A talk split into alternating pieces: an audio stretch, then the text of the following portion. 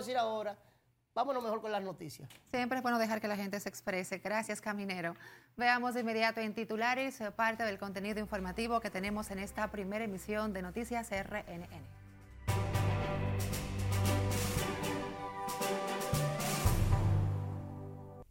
Jefa Comando Sur de los Estados Unidos confirma Departamento de Estado colabora con Canadá y RD para buscar salida a crisis haitiana. Asamblea General de la Organización de Estados Americanos abordará esta tarde situación de Haití. Ejército detiene a militares envueltos en presuntos sobornos que se hizo viral en redes sociales. Dictan medidas de coerción a 13 de los implicados en Operación Halcón 4 y Ministerio Público solicitará en las próximas horas medidas de coerción contra supuesta neurocientífica que trabajaba con niños autistas.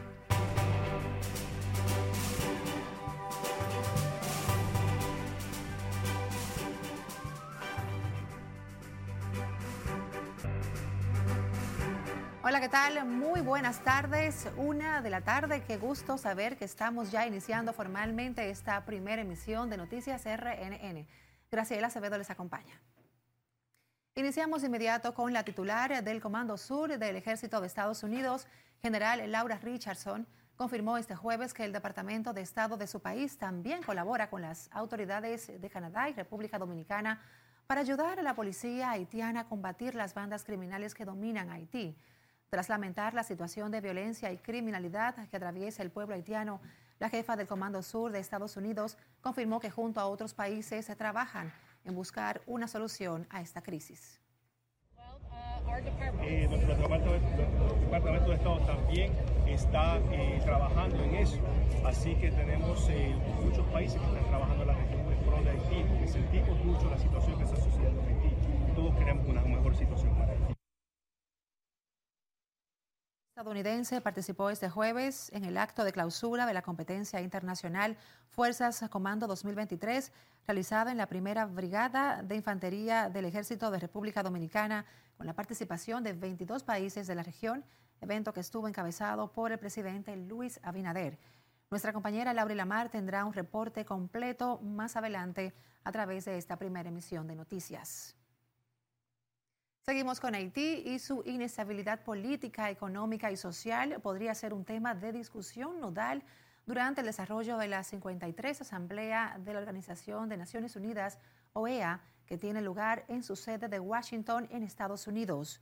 Se espera que el canciller dominicano Roberto Álvarez aborde la necesidad de planes concretos o por parte de las Naciones Unidas para aminorar la cada vez más aguda crisis en la más empobrecida nación occidental.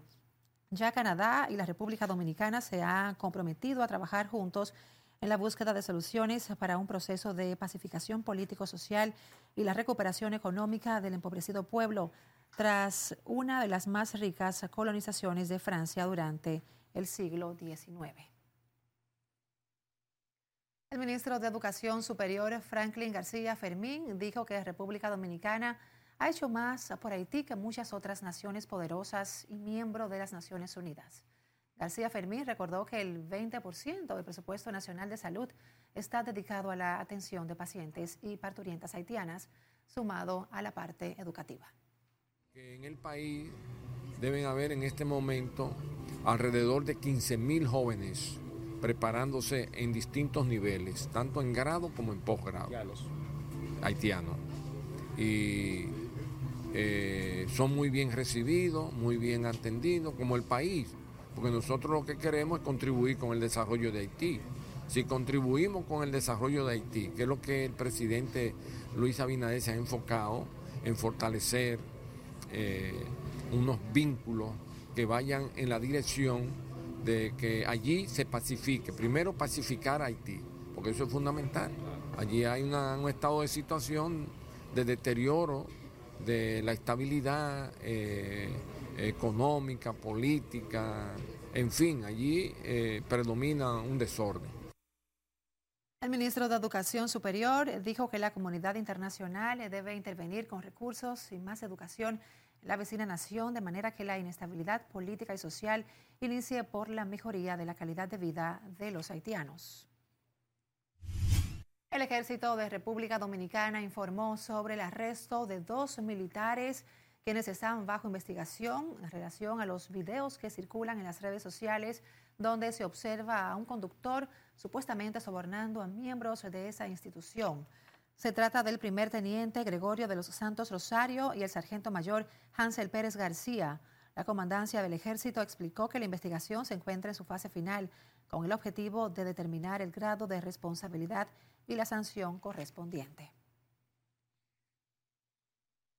Cambiando de información, giramos a Santiago. Allí el segundo juzgado de atención permanente dictó entre 9 y 18 meses de medidas de coerción contra tres imputados implicados en la red del crimen organizado desarticulada mediante la operación Halcón 4. Junior Marte da seguimiento a este caso y nos amplía. El juez de atención permanente del Distrito Judicial de Santiago acogió la petición del Ministerio Público que solicitaba prisión y declaratoria de caso complejo. En lo adelante, Daniel Alfredo Cáceres deberá cumplir los 18 meses en la cárcel de Rafael, Fernando Divari Cruz Valerio 12 meses en la cárcel de Moca, mientras que Charles Wilson Mosquea Ovalles cumplirá 9 meses de prisión preventiva en la cárcel Vista del Valle en San Francisco de Macorís. Hay una irregularidad en el acta de allanamiento que la reconoció y hay una irregularidad en la orden de allanamiento y que porque se encontró en la casa a mi cliente única y exclusivamente, ya él es responsable de todo lo que se encontró ahí. Los abogados de los imputados informaron esperarán el dispositivo de la sentencia para evaluar si procede o no una apelación. Es más que un abuso, una flagrante violación a lo que establece nuestra norma procesal, porque ratificamos una persona que no esté dirigido un allanamiento a él y el Ministerio Público, la policía y demás destruyan todos los DVR donde podía evidenciarse si era la residencia, si era la persona, si el hallazgo estaba bajo su dominio, no puede estar privado de libertad. Ellos supuestamente encuentran una sustancia controlada en una primera planta, después hicieron un desastre, que robaron dinero, que hay policías que están privados de libertad. Hoy, en la jurisdicción de Santiago, que no es la que corresponde, también a ese ciudadano le imponen una prisión para ser cumplida en fe, cosa que nosotros entendemos que no está correcta ni apegada a la ley. Se recuerda que las autoridades mediante la operación Halcón 4 llevaron a cabo allanamientos en varios puntos del Cibao, que incluyó centros carcelarios en todo el país. En los allanamientos se investigan más de 20 personas. En Santiago, Junior Marte, RNN. En otro tema judicial, la sala penal del Tribunal de Niños, Niñas y Adolescentes de La Vega impuso tres meses de arresto domiciliario contra la adolescente de 17 años que agredió y le arrancó el cabello a otra de 14 años en un centro educativo del sector Las Uva. El tribunal además le impuso la presentación periódica ante un psicólogo para asistencia del control de ira que presenta la adolescente imputada. La joven tendrá un permiso especial para terminar el año escolar no podrá acercarse a su víctima. El cuarto juzgado de instrucción del Distrito Nacional aplazó para el martes 18 de julio la revisión obligatoria de la medida de coerción a Jairo González, acusado de estafar a más de 200 personas a través de su empresa de criptos moneda. Okensi Ramírez, quien representa al imputado, indicó que solicitarán el cese de la prisión preventiva debido a problemas de salud. La revisión obligatoria es que el tribunal valore los nuevos elementos que se le se le suministraron con relación al arraigo y que imponga o varíe la postura anterior de la prisión preventiva. Con relación de la prisión preventiva, entendemos que le hemos brindado otros elementos probatorios a, este tribunal control para que pueda el señor Jairo ser beneficiado con, esa, eh, con, con otra de las medidas que establece la normativa. Y se dijo que estaba enfermo, que no lo pudieron trasladar. Pero según versiones aquí, varios de los periodistas lo vieron subiendo a la cárcel.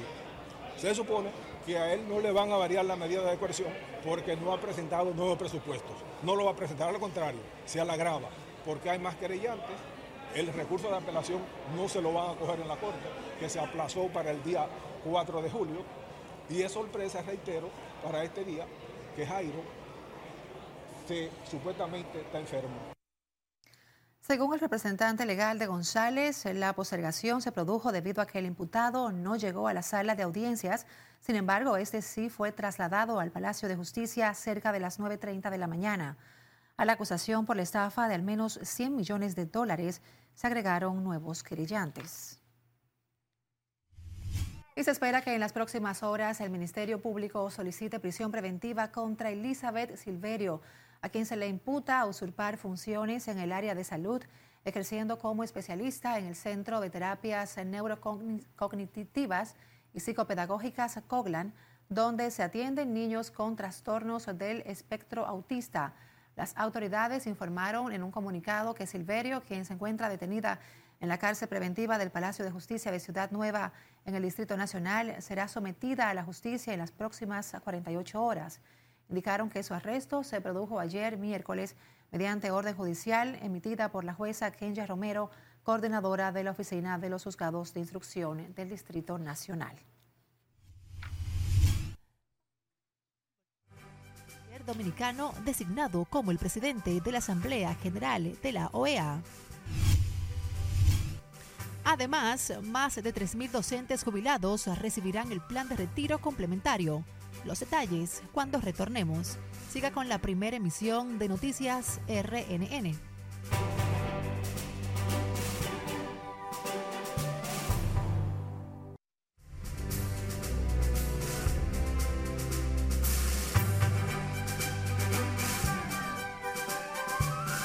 el panorama internacional aumenta la preocupación por la desaparición del sumergible tras agotar oxígeno, según el tiempo estimado por especialistas. Mientras en Honduras militarizan las cárceles por la tragedia que dejó al menos 45 reclusas muertas. Esto y más en el resumen internacional con Margaret Ramírez. Aumenta la preocupación por la desaparición del sumergible tras quedarse sin oxígeno, según el tiempo estimado por especialistas. Las reservas de oxígeno en el sumergible Titán, que desapareció en el Atlántico desde el domingo durante una expedición a los restos del Titanic, eran de 96 horas mientras continúa la búsqueda contra el reloj. La nave fue abordada por un multimillonario británico, un empresario pakistaní y su hijo, así como un piloto francés y el director ejecutivo y fundador de Ocean Gate. El Tribunal Superior Electoral de Brasil abrió este jueves el juicio que podría terminar en la inhabilitación del expresidente ultraderechista Jair Bolsonaro para las elecciones del 2026 y del 2030. Bolsonaro salió derrotado de las elecciones ante el izquierdista Luis Ignacio Lula da Silva, con varias acusaciones en su contra, ante el Supremo y ante el Tribunal Superior Electoral por presunta violación a la ley electoral y abuso de poder. Con la presencia de decenas de líderes mundiales, el presidente francés Emmanuel Macron inició este jueves la cumbre para un nuevo pacto financiero internacional en París. En su discurso de apertura, el mandatario francés pidió soluciones muy concretas para reformar la financiación del desarrollo para que los países afectados por el cambio climático puedan afrontar las consecuencias. Luego de la tragedia que acabó con la vida de casi medio centenar de mujeres recluidas en la cárcel de Tamara, al noreste de Tegucigalpa, en Honduras, la presidenta de ese país, Xiomara Castro, anunció que la policía militar asumirá el control de los centros de reclusión carcelarios. Durante una reunión con altos funcionarios de las Secretarías de Seguridad y Defensa, la mandataria ha decidido entregar 25 cárceles cuya población de internos son alrededor de 21 mil reclusos pese a que su capacidad es para unos 15.000 prisioneros. Al menos 31 personas muertas y otras 7 resultaron heridas luego de una explosión de gas en un restaurante de la ciudad de Chihuahua, en China. La explosión se produjo luego de que un cocinero reemplazara una válvula de un depósito de gas que desató una fuga de flameante combustible. Tras el hecho, las autoridades apresaron a nueve personas, incluido el propietario del local y al cocinero, mientras continúan las investigaciones en relación a la tragedia. Y la ola de ataques contra centros educativos en Brasil llevó a las autoridades a desplegar la operación Escuelas Más Seguras. Desde entonces, según el gobierno, la policía ha detenido a 368 adolescentes por lanzar amenazas o por planear ataques contra escuelas a través de las redes sociales, ya sea en grupo o individual. En las internacionales, Margaret Ramírez, RNN. Seguimos con otra información. El canciller dominicano Roberto Álvarez fue electo presidente del periodo de sesiones 53 de la Asamblea General de la Organización de Estados Americanos, por lo que desde este jueves dirige los trabajos de este cónclave en el que han confirmado su participación 24 cancilleres de la región. Durante sus palabras iniciales, el canciller Álvarez apuntó que este espacio fue diseñado para ejercer eh, diálogos francos y constructivos, por lo que estamos llamados a enfrentar los complejos, los complejos desafíos comunes que afectan a nuestras sociedades. República Dominicana reafirma su compromiso con el fortalecimiento de una cultura de responsabilidad democrática con promoción, protección e igualdad de los derechos humanos en las Américas. Ello implica el compromiso de cada uno de nosotros como ciudadanos y líderes de fomentar una participación activa en los asuntos públicos, respetando la diversidad de opiniones y promoviendo los derechos humanos como eje central de nuestras políticas, asegurando la igualdad de oportunidades, la inclusión social y el respeto a la dignidad de cada individuo. El diplomático dominicano dijo que su país reafirma el compromiso con el fortalecimiento de una cultura de responsabilidad democrática con promoción, protección e igualdad de los derechos humanos en las Américas, tema de este periodo de sesiones. Cambiando de información, el Instituto Nacional de Bienestar Magisterial entregará a partir del 29 de junio 2.578 millones de pesos del plan de retiro complementario a 3.660 maestros que fueron jubilados mediante decreto presidencial.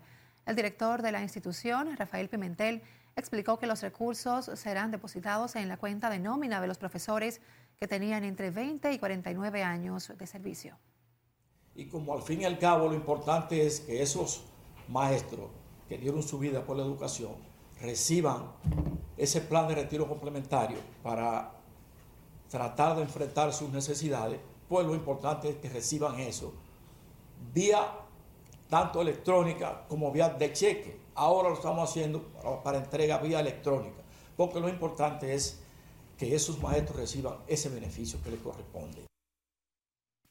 El funcionario destacó que con los 3.660 jubilados que recibirán el plan de retiro complementario, se eleva a 18.282 los beneficiados con estos recursos que administra el INAVIMA.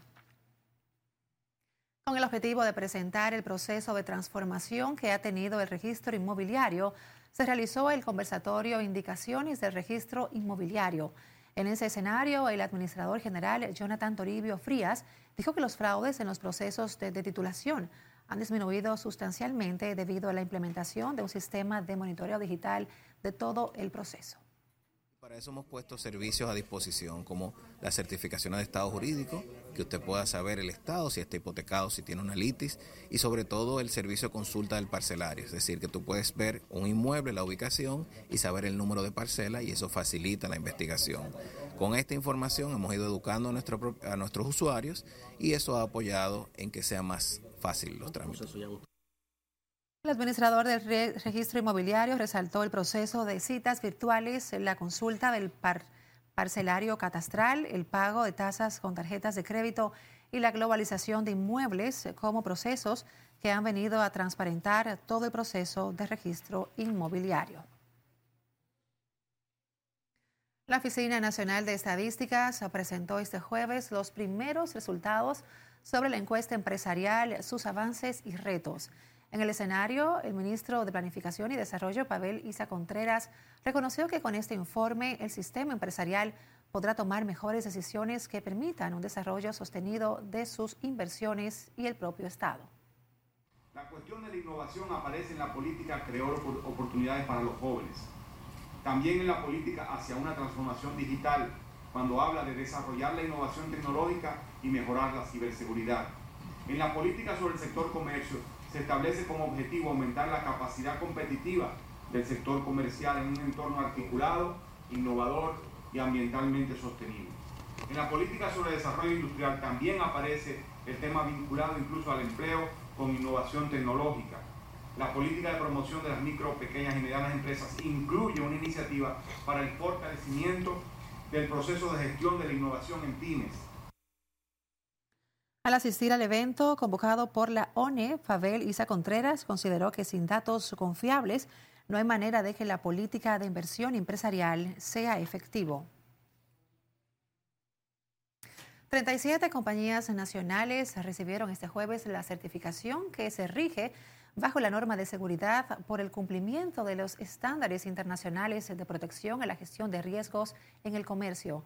La entrega de esas acreditaciones estuvo a cargo del presidente del capítulo dominicano de PAX, Armando Rivas, quien destacó el impacto de esa evaluación en el clima de inversión. Tenemos certificadas ya unas 115 empresas y en proceso unas 40 más, o sea que en proceso de certificación.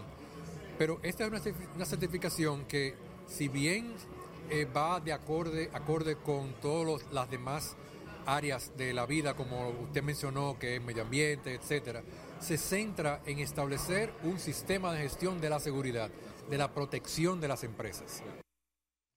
El acto de reconocimiento de unas 37 empresas locales asistió además el oficial comercial para la región del Caribe de los Estados Unidos, Eric Wolf. El ministro de Defensa, Teniente General Carlos Díaz Morfa, encabezó, junto al presidente de la Dirección Nacional de Control de Drogas, vicealmirante José Manuel Cabrera Ulloa, el acto de graduación de la vigésimo quinta promoción de agentes antinarcóticos y segunda de binomios caninos.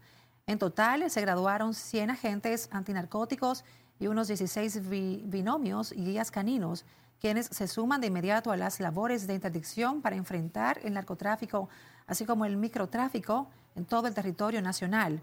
Los graduandos se entrenaron en detención de sustancias controladas, investigación, inteligencia y contrainteligencia, operaciones tácticas, labores de inspección en aeropuertos y puertos, doctrina militar, derechos humanos prevención y otras tareas operacionales destinadas a combatir el tráfico ilícito de drogas.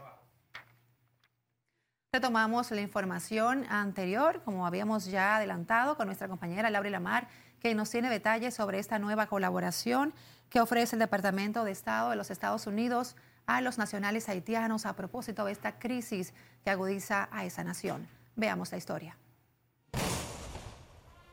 Tras lamentar la situación de violencia y criminalidad que atraviesa el pueblo haitiano, la jefa del Comando Sur de Estados Unidos confirmó que junto a otros países trabajan en buscar una solución a la crisis en la vecina nación. Sí, eh, nuestro, departamento, de Estado también está eh, trabajando en eso. Así que tenemos eh, muchos países que están trabajando en la región pro de Haití, porque sentimos mucho la situación que está sucediendo en Haití. Todos queremos una mejor situación para Haití. La titular del Comando Sur estadounidense participó este jueves en el acto de clausura de la competencia internacional Fuerzas Comando 2023 realizada en la primera brigada de infantería del Ejército de República Dominicana con la participación de 22 países de la región, evento que estuvo encabezado por el presidente Luis Abinader. Cada uno de ustedes presentes aquí el día de hoy debe sentir un gran sentido de orgullo, no solamente por su servicio a su nación, sino también por sus contribuciones continuas al equipo democracia. Élites militares para enfrentar amenazas desestabilizadoras. Como honrar, honra y agradecer desde hombres y mujeres forjados en la ética y valores a los que debemos la existencia y razón de ser de las instituciones castrenses para alcanzar la excelencia, la fortaleza y espléndidos niveles de estos ejercicios, justo es reconocer la disposición, entrega, compromiso y apoyo total de nuestra autoridad suprema, el excelentísimo señor presidente constitucional de la República, Luis Rodolfo Abinader Corona. Durante 11 días, los competidores enfrentaron pruebas y agotadores desafíos para fortalecer sus capacidades y listeza operacional, así como la coordinación y el trabajo en equipo. República Dominicana obtuvo el sexto lugar con 1.205 puntos, mientras que Colombia fue el máximo galardonado al destacar en la mayoría de las pruebas. Laurila Mar, RNN. Ahora es tiempo de volver a pausar. Queremos invitarles, como siempre, a que busquen nuestro usuario arroba noticias RNN y nos siga. Igual puede enviarnos sus denuncias en imágenes y videos a través de nuestro WhatsApp 849-268-5705.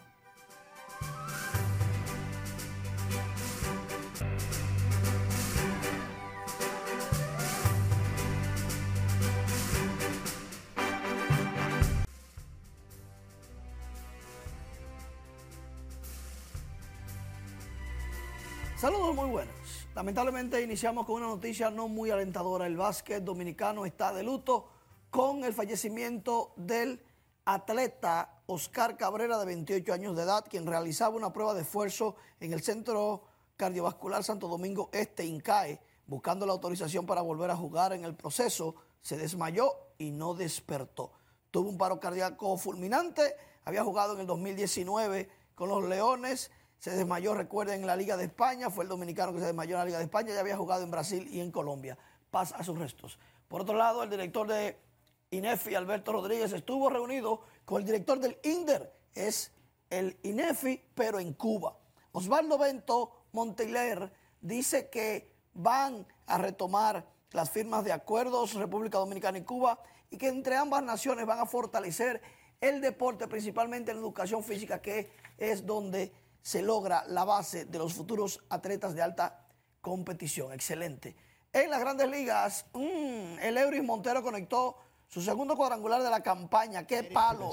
Aunque Cincinnati ganó su juego número 11 de manera consecutiva, de Colorado para el mundo, ahí está el Euris. Por otro lado, Ezequiel Durán consiguió su noveno cuadrangular de la temporada, lleva 14 en su carrera para los rancheros de Texas, 398 pies. Y recién llegado Raimel Tapia con los cerveceros de Milwaukee consiguió este palo, su primero con el equipo, dos de la temporada. Y raro esto, el juego ha cambiado. Eso fue out, pero lo cantaron safe porque Gary Sánchez tenía un pie del lado izquierdo de la línea blanca, a pesar de que el corredor le faltaban varios metros por llegar a él. Y se originó una discusión que terminó siendo expulsado el dirigente de San Diego. No le traduzco lo que él le dijo, pero claramente estaba molesto y la gente dice, se está desvirtuando el juego porque tantas reglas buscando que las carreras se produzcan hace que el juego y el romanticismo anterior desaparezca. Y realmente eso debió de ser algo. ¿Qué tal? Bueno. Seguiremos atentos. Así es. Gracias, Manuel, como siempre. Hablemos ahora del traumatológico Ney Arias Lora. Fue certificado por el Ministerio de Educación Superior como el primer hospital universitario del país debido a la importancia de ese centro de salud para tratar accidentados. Nuestra compañera Siledis Aquino se encuentra desde el Hospital de Traumas y nos tiene detalles. Adelante, Siledis, cuéntanos. Buenas tardes. En efecto, a partir de esta certificación, el NEI Arias Lora optimizará los servicios que da a cientos de pacientes por trauma. La certificación que los acredita a ellos como hospital universitario este importante centro de salud atiende a personas con diferentes tipos de trauma por accidentes de tránsito y domésticos. Tener un hospital universitario docente para seguir formando especialistas, especialistas en las diferentes áreas como son emergenciología, como es anestesiología, fisiatría, ortopedia, neurocirugía, columna, que tanto lo necesita el país. Este hospital cumplió con todos los requerimientos de la ley 139 01 y sus reglamentos. Previo al acto donde entregarían el certificado al Ney Arias Lora, su director Julio Landrón llamó a la población, especialmente a los conductores de motocicletas, a adoptar medidas para evitar accidentes. Por el irrespeto a las señales de tránsito, por el irrespeto de seguir el consumo olímpicamente de alcohol teniendo eh, un timón, teniendo un guía a conducir, y los motoristas que no vale decirle de que el casco protector, usted usa el casco protector en caso de tener un accidente, va a evitar su muerte en más de un 78%. República Dominicana se mantiene dominando las estadísticas mundiales en accidentes de tránsito que dejan luto, orfandad, lecciones permanentes y laceran la economía de los afectados. Nosotros tenemos realmente una cantidad importante de, mortalidad. Recuerden que nosotros, la Organización Mundial de la Salud, nos ha catalogado uno de los principales países de mortalidades por accidentes de tránsito, pero el Intran el gobierno central y todas nuestras instituciones unidos estamos logrando concientizar a la población y disminuir los accidentes. Cerca de 3.000 personas mueren cada año en las carreteras del país debido a accidentes. Por el momento son los detalles que les tengo. Ahora retorno con ustedes al set de noticias. Gracias, Siledis Aquino, reportándonos desde el Hospital Traumatológico Ney Arias Lora.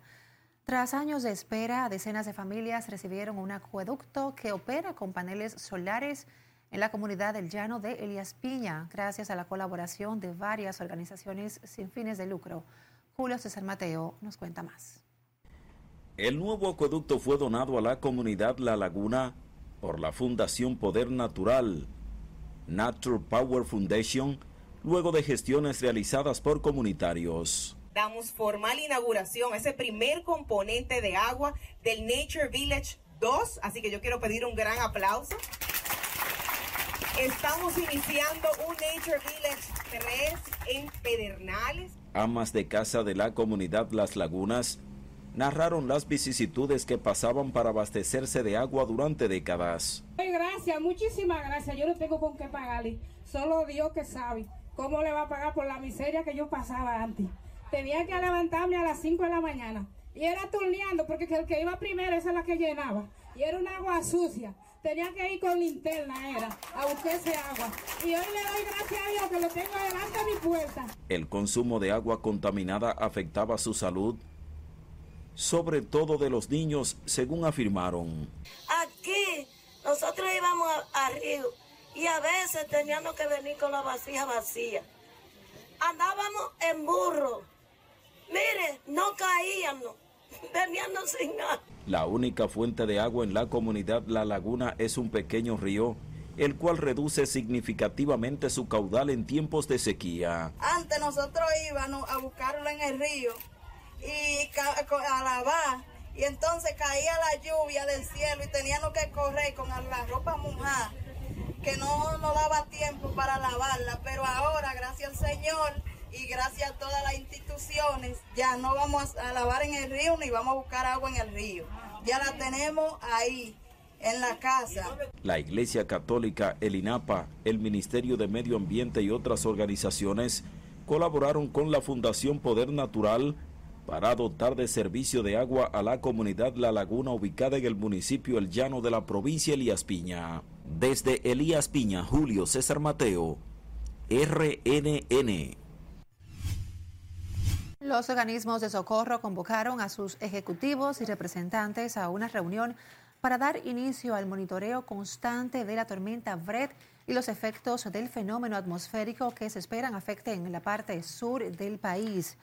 A la convocatoria acudieron unas 22 instituciones que forman parte de los organismos que buscan minimizar los posibles daños de la tormenta tropical Brett tras su paso por el Mar Caribe aunque las proyecciones del fenómeno atmosférico indican que pasará distante del litoral sur del país, el COE ha tomado acciones para reducir posibles daños por las lluvias que podrían registrarse este fin de semana por los efectos de la tormenta Brett. Y con esto nos despedimos en la presente emisión de Noticias RNN. Graciela Acevedo junto al equipo les desea feliz resto de la tarde.